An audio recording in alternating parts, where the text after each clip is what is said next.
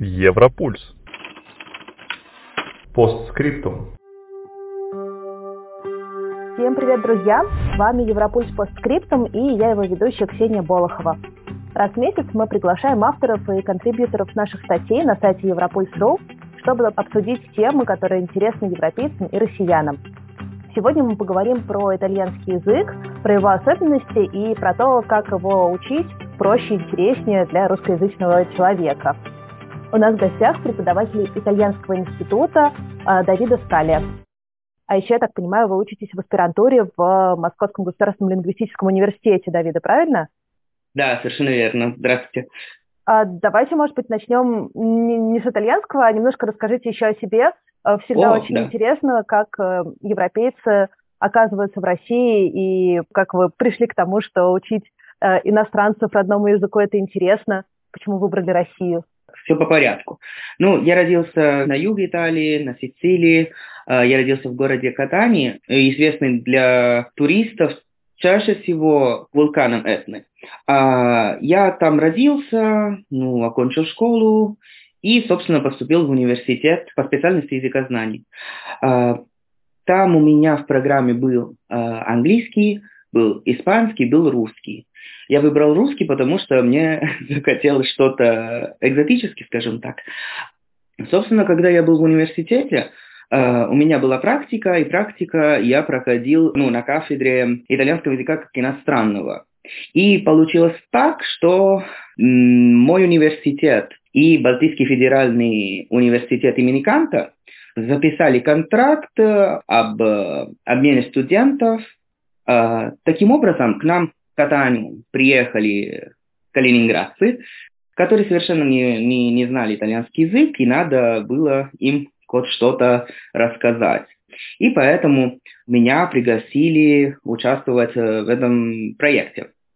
В следующем году э, БФУ э, нас пригласил, и мы провели в Калининграде, э, я не помню точно, либо 14, либо 20 дней, а, а я за эти 20 дней понял, что, наверное, я хочу там остаться. Потом, как, как мы все знаем, ну, был ковид в 2019 году, и после ковида э, у меня был вопрос, куда поступать в магистратуру. И угу. я решил э, поступать уже в Москву. Ну, в Москве мне было ну, удобнее всего, потому что уже у меня были здесь друзей.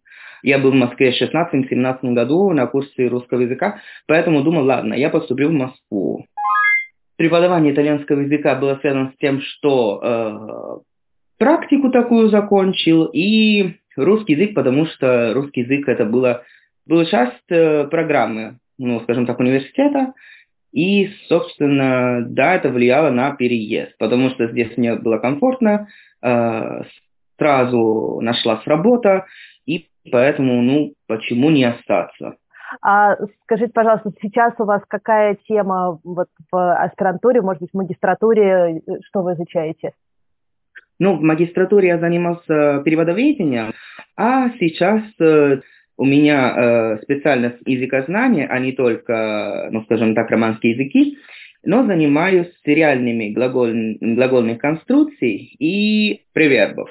Ну, собственно, э, глагол, сериальная глагольная конструкция – это конструкция, где присутствуют два глагола, э, но которые описывают только э, одно действие. Ну, это что-то вроде в русском «взял и пошел». Понятно, что человек не, ну, не взял ничего, он просто пошел, но вот это взял, ну, потеряет свое значение, ну, взять что-то в руках, и это, ну, значение действия, которые, скажем так, непосредственны. Ну, в итальянском языке это очень мало найдется, но на диалектах Италии можно найти. Это, собственно, чаще всего исследовалось в языках, э, как, например, Малайзии, э, Океании и так далее, потому что эти явления больше всего распространены там. Даже в китайском языке их можно найти. А, вот такое, ну, скажем так, когда глагол потеряет свое значение первоначальное, соединяется с другим глаголом, и добавляет только какие-то оттенки значения, это можно классифицировать как либо перифразис, либо сериальные глагольные конструкции. Э, моя цель на самом деле, э, это будет э, именно провести границу между перифразией и вот этой прекрасной глагольной сериальной конструкцией. Э, и таким образом, на самом деле, это бы помогло и преподавание, в том числе итальянского языка, и даже, скажем так, переводоведение от этого не пострадало бы. Давайте, наверное, сейчас вот расскажите тоже дико интересно, как это может помочь в преподавании. Смотрите, одна из самых распространенных ошибка в итальянском языке – это использование предлогов и э, смотреть, как вот перифразис использует предлоги и сериальные глагольные конструкции используют предлоги, может быть на самом деле очень полезно для студентов и объяснить, почему там есть предлоги, там нет предлоги, и именно такие предлоги, а не другие.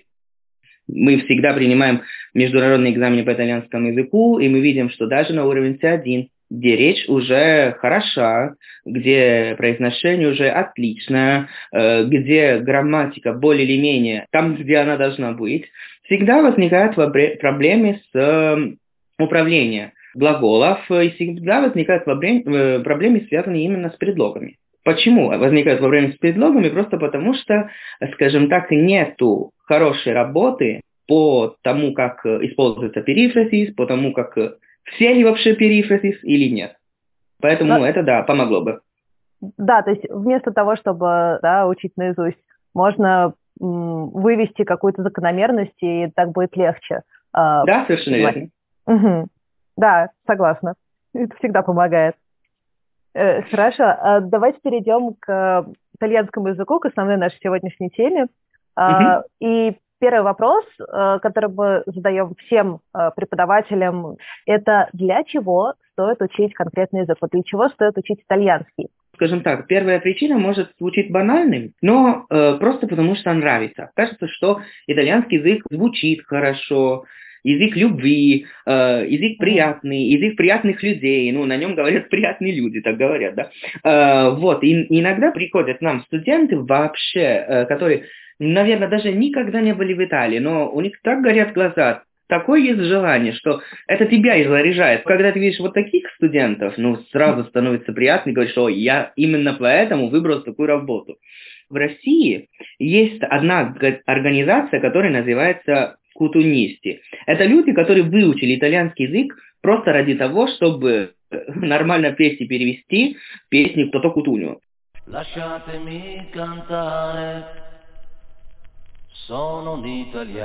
То есть это вообще прекрасно, я считаю. Они постоянно встречаются, они серьезно выучили итальянский язык. Я э, с ними даже встретился, потому что у меня была такая тема, как музыка все-таки э, влияет на э, изучение иностранных языков, ну, точнее, на изучение итальянского языка для русскоязычных. И вот я узнал об этом, э, скажем так, явлении, вот эта группа, организация кутунисты, которые буквально выучили итальянский язык от песен и говорят нормально. И это они делали просто ради того, чтобы спеть. Им просто нравится это делать. Поэтому, ну, я, я бы сказал, что да, э, первая причина – это удовольствие. Но это не только. Надо заниматься итальянским языком, потому что это язык искусства и язык музыки. Mm-hmm. Если ты хочешь быть специалистом в сфере музыки, тем более если это, например, опера или вообще все, что связано с театром, классической музыкой, или вообще хочешь быть специалистом в искусстве, ну, без итальянского языка не обойдешься. А, ты можешь поехать в Италию, заниматься искусством или музыкой, и понятно, что будет намного легче, э, зная языка много приятнее э, ходить, э, ну, например, условно, в Швеции и смотреть э, и слушать итальянских э, гидов, чем, ну, все это слушать условно даже на английском, потому что в переводе много всего иногда потеряется. А если человек говорит на родном языке о том, что он любит, поверьте мне, эмоции будут э, неповторимы. А, и э, еще ну, именно потому что искусство, э, ну, язык искусства, язык музыки, я вам могу сказать, что нередко к нам приходят студенты с просьбой «я хочу поступить в Италию». Ну, например, mm. на э, искусствоведение или на историю искусства или на историю кино, и много всего еще. Э, они хотят во-первых, выучить итальянский язык, потому что там преподавание чаще всего будут вести на итальянском, а во-вторых, потому что знание итальянского языка и сдача международного сертификата на уровень B2 дает возможность поступить в университет без э, экзамена языка. Да, угу. Если сдавать экзамен на уровень C1, C2, есть даже дополнительные баллы при поступлении. У меня сейчас есть студентка, ей 54, и она все еще мечтает поехать в Италию. А, она выбрала даже курс, факультет и университет, где она будет, э, ну, куда она будет поступать. И мы сейчас готовимся. Э, вот поэтому, например, вторая причина, кроме удовольствия, это потому что итальянский все-таки, даже если это не язык, э, как английский, ну, например, для технологий, это все-таки язык определенной сферы. Искусство, музыка, ой, чуть не забыл, моды, кухни. Мама мия. Э, поэтому, ну да, надо, надо, надо итальянский знать, то есть итальянский язык все-таки откроет тебе э, глаза и откроет тебе новые возможности. Что еще? Ну, итальянский язык, если это э, не э, язык, скажем так, технологий и так далее, но не надо забывать, что э, есть предпринимательства, которые занимаются итальянскими брендами, итальянскими продуктами, даже в России. Ну, например, я сам работаю в связи с Pirelli ну, шины. Э, много студентов ко мне приходят, потому что они работают в тандеме с итальянскими партнерами. И понятно, что им легче будет общаться на итальянском, чем общаться на русском, конечно, потому что итальянцы не знают русский. И если надо быть честными, итальянцы очень плохо знают и английский. Поэтому ну, лучше общаться на итальянском и, э, скажем так, даже на уровень э, официальной рабочей обстановки, но будет уже приятнее. Итальянцу всегда приятно, когда к нему обращаются на итальянском. Вы мне можете даже говорить просто «привет», и я буду счастлив говорить «Ой, как хорошо вы говорите на итальянском», просто потому что нам приятно. Угу. Очень разносторонние, оказывается, люди учат итальянский язык. Э, я сама прошла через обучение музыки, всякие там стаккаты, ретенуты. Э, это, да, сидит у меня, несмотря на то, что итальянский я, к сожалению, не знаю. А, вот, но как бы про бизнес-партнеров, которым лучше обращаться на родном языке, это тоже очень ценное и важное замечание. Давайте теперь, наверное, поговорим про тему статей, которые опубликованы на нашем сайте благодаря помощи ваших коллег тоже с итальянского института. А, мы тогда разговаривали о том, какие трудности есть в итальянском языке для русских студентов. Скажите, пожалуйста, с какими вопросами и проблемами чаще всего сталкиваются ваши студенты, когда они вот только-только начинают? Э, я так понимаю, что с произношением в итальянском у российских студентов сравнительно немного э, вопросов. Э, это так или это ложная уверенность в своих силах? Ну, знаете, можно сказать, что это так, просто потому что если сравнить как э, русский произносит и как русский использует грамматику, ну, скажем так, с фонетикой чуть-чуть больше успехов. Но и фонетика не дается легко. Э, я всегда ну, на первых уроках говорю, что итальянцы очень хорошо любят артикулировать звуки. Э, просто у русских, тем более, скажем так, у городских, а, есть вот такое прекрасное явление, что О безударное произносят как А. У вас корова дает молоко. Но если вот это предложение произносит какой-то итальянский, ну, итальянец, он бы говорил, что корова дает молоко. О, неважно, ударно или безударно, должна быть произнесена как О. И самое смешное, это что это может даже вызывать смех. Эм, ну, мы все знаем имя Франческо, а если вот последнего произнести как бездарного в русском языке, э, он легко, скажем так, становится женщиной, потому что Франческа – это женское имя. Потом есть другие маленькие моменты с произношением, как, например, э, смягчение буквы «д» и «т» перед буквой «и». Ну, например, есть слово э, «упражнение» или «действие», которое в итальянском языке будет «attività». Uh-huh. Э, произношу еще раз «ативита», «тивита». А русский язычный человек, э, не зная, что не надо ничего смягчать, бы сказал «ативита». Вот, вот такой стек, который немножко меняет звук между «активита» и «активита», который, ну, скажем так, это не смысл различимый момент, но итальянец сразу понимает, что мы говорим с какими-то э, людьми из э, славозоны, потому что это mm. славянское явление. Э, еще проблемы э, бывают с ударением, хотя мне не сильно понятно, потому что в итальянском языке чаще всего ударение падает на предпоследний слог. Все должно было быть нормально, и простые слова, как, например, «амико» и «мартина», очень часто какие-то люди изначального уровня произносят вроде «амико» и «мартина». А, и для меня это всегда вот такое большое удивление, потому что, во-первых, это, слово, это слова, которые очень распространены, то есть постоянно слушаешь слово «друг», амико, и постоянно слово «утро», «мартина», они просто иногда ошибаются, это иногда удивляет. Но, по большому счету, то, что касается фонетики, это все. Ну, понятно, что еще интонация иногда немножко надо подкорректировать. Uh, mm-hmm. Но из-за этого я чаще всего э, ну, использую на занятия музыку, скороговорки. Ой, а, а можно, опять же, на взгляд супер непрофессионала, наоборот, в песне часто бывают такие интонации, которые э, в обычной речи мы никак не можем использовать. Просто да. потому что идет мелодия, и вот куда-то тон уходит. А какие песни могут помочь, наоборот, в таких вещах? Э, медленные треки, которые говорят о любви. Ну, знаете, в итальянском языке никакой песни не бывает без любви.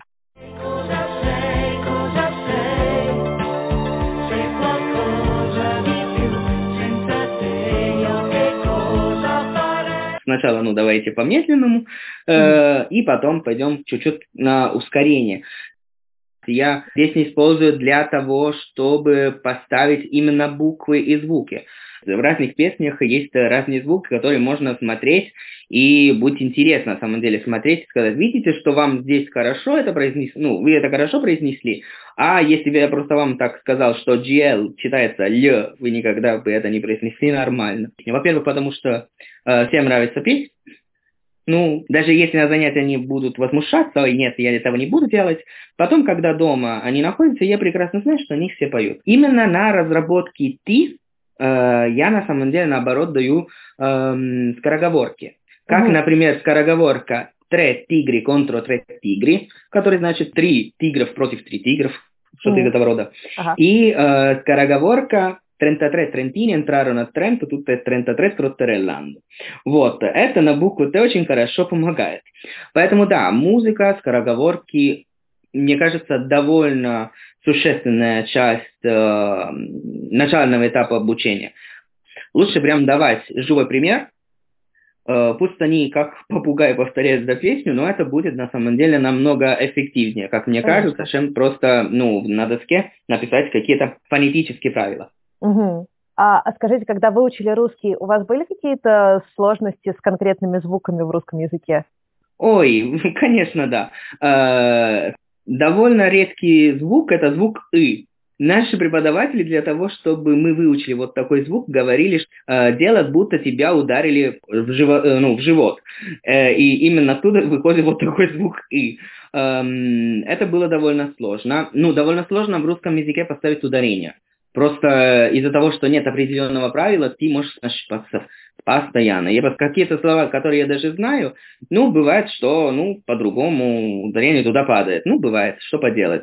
Um, еще я вам могу сказать, что именно наши преподаватели русского языка в Катани, Uh, они и использовали uh, методику с музыкой. У нас, uh, ну, в каждую субботу была то, что они называли музыкальный урок, Э, у нас в течение недели было время для того, чтобы подготовиться. Мы пели на занятии песни, это было довольно тревожный момент, но все это было.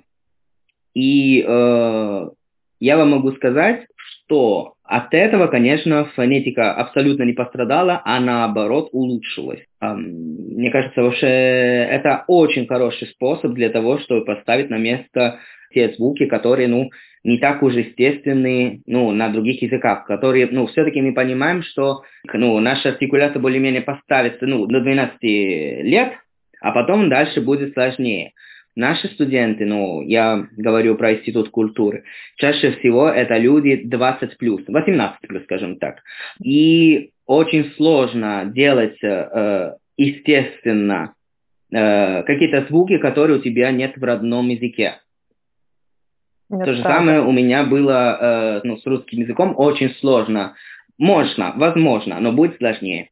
Но мне кажется, это только итальянцы могли ввести в программу, причем я так понимаю, что это не курсы языковые, а именно университетская программа, как обязательный элемент? В шутку я вам говорю, ну и, и не только в шутку, что у нас экзамен в третьем курсе э, включало то, что мы акапелла пели э, русский рэп, если что. Уху, вот это да. Да, да. Вас сейчас не тянет э, поучаствовать в каких-нибудь батлах? Нет, нет, нет, абсолютно нет.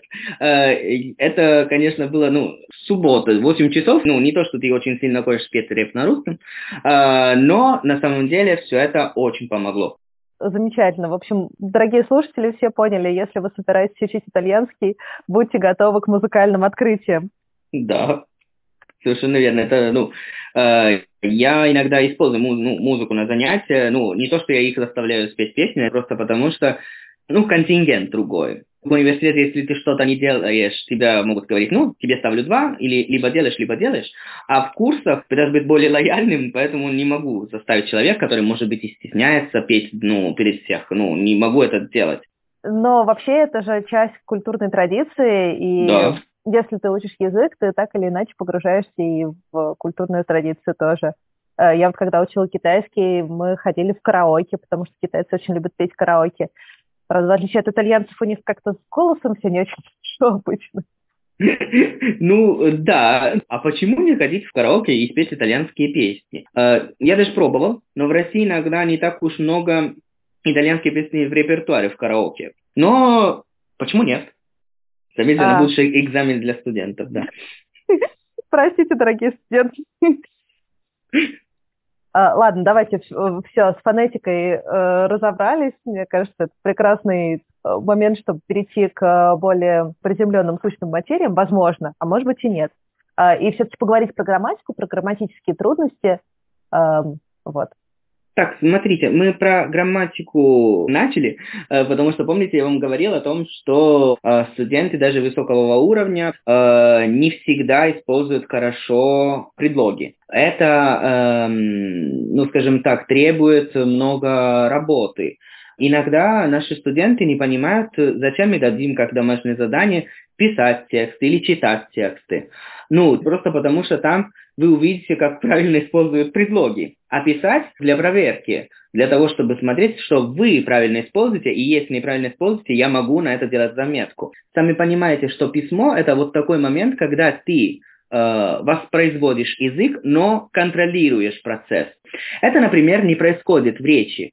Э, в речи мы пытаемся ну, быстро говорить, и иногда не думаем о том, что мы говорим с грамматической точки зрения, и именно за этого мы допустим очень много ошибок. Поэтому предлоги – это первый момент, который чаще всего нужно, ну, на который с самого начала нужно обратить внимание. Э, всегда студенты требуют какая-то таблица магическая со всеми предлогами мира, со всеми, со всеми значениями этих предлогов, но приходится их э, расстраивать, потому что такой таблицы нет. Можно найти даже целыми книгами о предлоге, ну, по 600 страниц. Ну, это отбивает желание. И студент на следующее занятие, конечно, не приходит. Ну, я бы сам не приходил.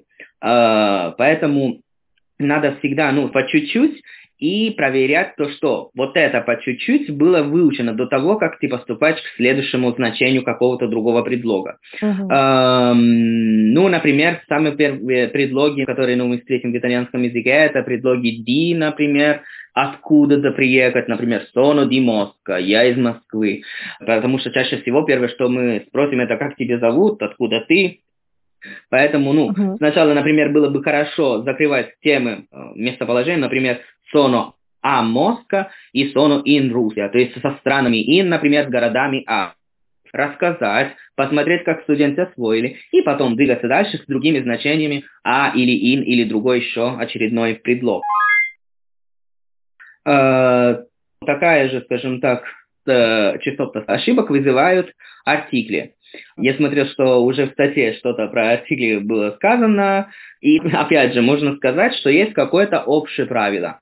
И студенты вроде общее правило даже нормально используют. То, типа, например, определенные артикли для, это для конкретики, неопределенные артикли это для неконкретных элементов или, например, первое упоминание в текстах. Но когда уже есть какие-то отклонения от этого правила, э, все уже становится сложнее, и студенты путают. Да, и поэтому тоже только практика. Здесь либо читаешь, либо пишешь, потому что да, общее правило есть, да, исключения есть, но, как всегда я говорю студентам, вы можете, конечно, выучить правила, но если у вас не будет практики, правила через неделю вы уже забудете, поверьте мне. И еще не надо забывать, что мы находимся в момент изучения иностранного языка как иностранного языка, а не как L2. То есть э, язык не выходит из занятия и не говорят на итальянском, они говорят на русском. Это не контекст L2, когда ты выходишь из занятия и вокруг тебя Италия. Наши студенты приходят на занятия два раза в неделю, два часа. И потом все остальные 22 часа и 5 дней они будут говорить на русском. Поэтому ну, они делают на собой усилия. И опять же, добавить к этому усилия еще то, что надо списки с глаголами или с э, предлогами или с артиклями и нереально огромные правила. Ну, сами понимаете, что мотивация и желание вообще приблизится потом к нулю. Лучше, ну, по-маленькому, с повторением, с контролем, и это, ну, мне кажется, будет достаточно и вообще хорошо. Эм, еще один э, момент, который иногда вызывает проблемы, это э, согласование времен глаголов. Но сами понимаем, что в русском языке три времена и два вида, а, в итальянском языке 21 время. Ой-ой. Вот. Не всегда понятно, что как, потому что, ну, то, что в русском языке это просто прошедшее, в итальянском языке может быть много прошедших. А, и надо разграничить, какое прошедшее, например, для однократного действия, какое прошедшее случилось перед другим прошедшим, какое прошедшее это было очень давно. Поэтому, ну, тоже согласование времен иногда, ну, вызывает какие-то проблемы, в том числе потому, что согласование времен по-другому мы называем консекуцию темпорум. И оттуда мы понимаем, откуда корни, от латини. И иногда не всегда логично. Поэтому надо всегда обратить внимание на то, что сложно, э, по кускам это дать, и повторять при возможности, потому что для них это вообще не похоже на родной язык, во-первых. Во-вторых, э, которые сложные, ну, логически сложные.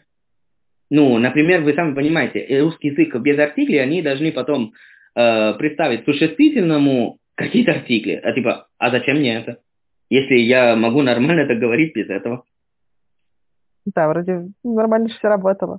По вашему опыту, э, ну, я уже поняла, что без практики все совсем тухло. А вот может ли россиянин выучить итальянский без преподавателя? Сам на голом энтузиазме? Или в вашей практике такого пока не случалось? Ну, конечно, можно. Можно через вот эти самоучители и так далее и тому подобное. Но после месяца самоучителей, если у вас не будет никакого контакта с Италией или с итальянцами, желание уходит на ноль и все, хочется бросать. Я, например, когда-то начал заниматься китайским языком, смотрел даже какие-то курсы онлайн и так далее, но из-за того, что потом у меня не было никакой обратной связи, я все это бросил. Mm-hmm. Поэтому да, можно использовать сам учитель, но я считаю, что потом студент сам, ну, в студенте все-таки начинает вот такой процесс, ой, я хочу найти какого-то преподавателя, я хочу найти какого-то собеседника, просто для того, чтобы понять, а все ли я понял правильно. Mm-hmm. Да, это важно, конечно. Действительно, обратная связь, хоть в каком-то виде. Да-да-да. Да, и тут, конечно, важнее, наверное, квалифицированная связь, чем такая, как просто действительно от собеседника. Например, вот, допустим, онлайн общаешься с тем, что вот кто-то хочет учить, э, скажем, русский, а ты хочешь учить итальянский, вот вы с э, итальянцем разговариваете, допустим, час, полчаса на русском, полчаса на итальянском. Да, есть такие даже приложения. Я сам использовал когда-то давно для того же самого русского. У меня на эти предложения, я когда занимался в Италии русским языком, ну, познакомился с э, несколькими людьми, которые сейчас являются моими друзьями в реальной жизни после переезда в Москву. Просто, ну, надо уметь это делать. То есть знать, э, какие приложения можно использовать э, или какие нельзя лучше. Эм, и это потом отражается на самом деле на уровне языка. А какие бы вы порекомендовали приложения? Ну, лично я использовал э, в свое время Tandem и э, HelloTalk.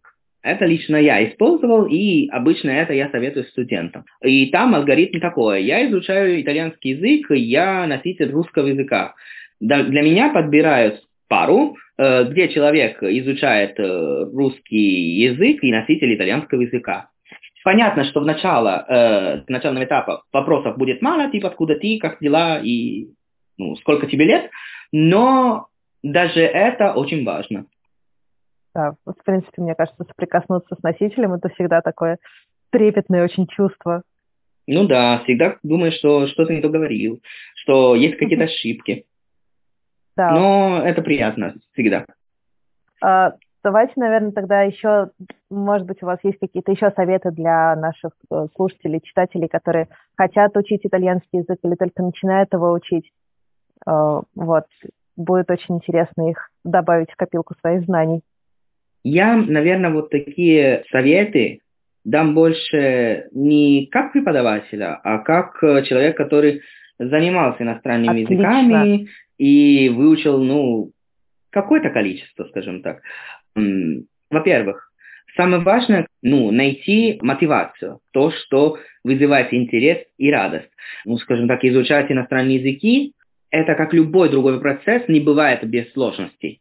Ну, допустим, давайте э, сложности. Закрывайте глаза и думайте, э, например, когда вы были в Италии, вы ели вкусную пиццу э, в маленьком ресторане с видом на море, и даже если вы не были в Италии, ну, просто э, придумайте вот это, пытайтесь ощущать вот эти эмоции. И именно с помощью этих приятных эмоций мы можем всегда пережить трудный момент.